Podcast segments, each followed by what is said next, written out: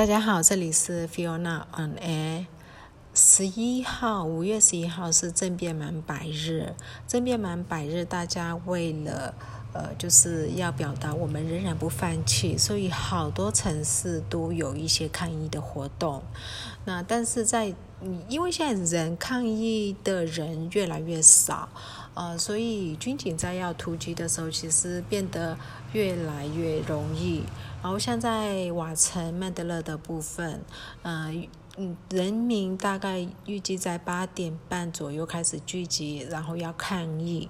就被军警他们是穿便服，开着私家轿车，不是军车或警车，然后突然就围捕过来，然后就逮捕了呃一些来不及逃跑的人，然后都是年轻人，然后在十一号晚上，在军方的妙维里电视台。对，就这几个，呃，还蛮年轻的小朋友就被通，呃，就是以各种罪状，然后他们拿了一堆爆破啊、破坏的一些工具，呃，就说这些小朋友打算要呃进行一些恐攻之类的，可是事实上呢，呃，这些不是他们的，因为里面有。有一个是还未成年，而且，呃，里面另外有一位是，他是听到有这样的事件发生，他当然是有抗议，但当天是没有听到有事，就是有事发生，他才跑跑去，然后结果被逮捕走了，就诸如此类的。那基于。十一号的一些各区的抗议，包含说在也是曼德勒省的呃明抢县，明抢其实前面有跟大家一直有介绍，它也是反抗蛮激烈的。这现在有一个小镇叫德漏，德漏镇，我以前都完全没有听过，然后不止我，缅甸多数人都没有听过这个小镇。这小镇呢，它从十一十号吧，之前就有好几次了，就跟呃军警有发生一些冲突。那他们一样就是有一些猎枪，然后有跟嗯军警发生。多次的冲突，然后今天十二号的时候呢，他十一号他们就被镇压的蛮严重了。今天其实军警整个是呃从小镇的入口的道路就四面八方围堵。呃，证明，然后照片流出来的时候，证明其实有一些年轻男性，他们是带着呃枪或者是长刀，就是在呃路上要。反攻或者是守的那种感觉，那更多的照片是很令人心痛跟心碎的，就是呃老人家扶老携幼，然后家眷，然后呃把东西拖到牛车，竟然还是用牛车，你就可以知道那小镇的虽然说是镇，可能跟村差不多的状况，然后就是东西带。带能带的带一带，有一些是可能没有牛车，没有什么交通工具是用走路的。他们嗯，所所有的人呃步行经过田野，然后到呃竹林里面呃去躲那躲避的那些照片有流出来，就整个小镇不敢待在。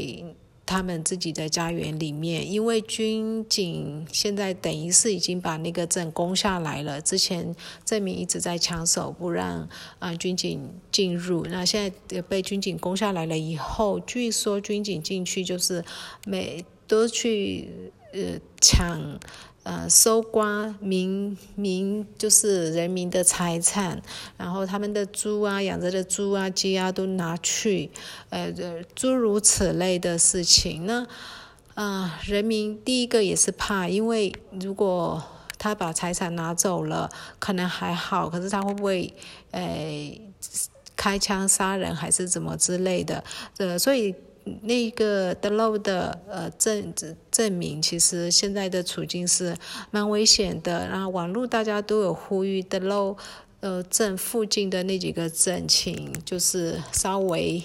呃乱一点，然后动乱一点，让这些军军警可能要分散分散注意力到其他地方。啊，目前是还不知道呃大概的状况。那除了的漏以外呢，在上班的部分，呃，北上班木街的一百零五码，就是呃跟大陆的贸易关口，那是滇缅公路最重要的一个关口，那里的呃类似局长吧，就就是贸易局局长之类的那种职位的人，然后昨也是十号。啊，十一号，sorry，十一号被有人开了四枪，啊，伤重但还没有死亡，啊，呃，就也是就十一号，其实就是有发生类似的事情，就是人民可能去暗杀，不确定是人民，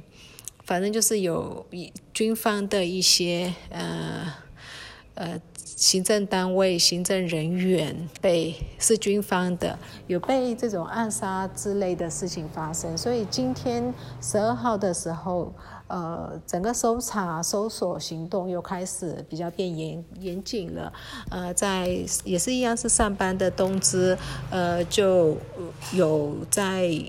好多地方有开始搜，然后稍微有稍有一点冲突呢，就用呃塑胶子弹去打，所以蛮多人有受伤。然后搜的还蛮彻底的。其实除了这几个地方以外，其他的城市就是呃多数还是小镇比较有事情发生，因为呃被通缉的人或者比较应该说比较激进的人士都。有被通缉，那被通缉的人已经没有办法待在呃主要城市、大城市，所以他们可能已经跑到呃。呃，一些三线城市，所以现在是三线城市，像青邦、克伦邦、克钦邦，嗯，这些地区，曼德勒也是不是在曼德勒市，而是在曼德勒省的 m c g 也是在 m c g 省，诸如此类的一些呃反抗的行为仍然在发生，呃，就镇压也都是多数来自那里，呃，大城市。表面看起来是呃，就是风平浪静的感觉。那至于呃金融体系的部分，现钞一样就是非常的呃缺，然呃缅币贬值的很严重。在政变以前，缅币是一一美元兑换缅币一千四，然后现在今天是一千七百多，所以贬值。大概超过呃二十 percent。加上现金提领不出来，所以有一些生意比较困难，特别是线上啊商店的生意。所以现在也有一部分的人开始在呼吁，呃，大家要接受线上支付，因为所有人都接受线上支付的时候，线上支付的呃经济才可以继续运转。那这个其实我个人也蛮认同的，然后我也在想说。呃，可能要开始接受线上支付，因为我之前是已经停止大家用线上支付付费买东西，然后所以也就会少了比。少了一些单，也不能说很多单，会少一些单。嗯，可是我个人买东西的时候，有些商家但他不接受线上交易，我就必须付现。可是有一些商家他仍然嗯接受线上交易，我可能就会倾向于多选择这种商商店去购买。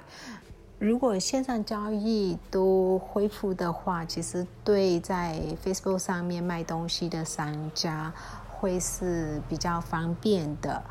但现在有一些人，因为已经开始在 Facebook 上面在卖东西的文贴文，甚至有直播，已经开始出现了，也有大概两个星期左右吧。然后出现了以后，有些人就会在留言区开始有一点类似指责啊，都什么时候了，有那么多人死了，你怎么只顾你的呃经济之类的？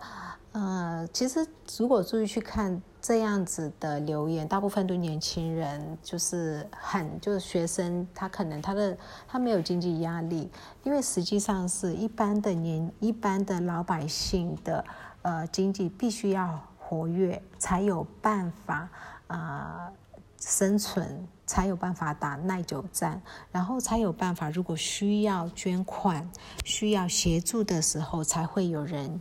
做。那这些太年轻的小朋友可能不太懂这个东西，他们以为现在要做生意的人都只是太贪财，就是想的比较简单一点。那今天讲到这里，谢谢大家。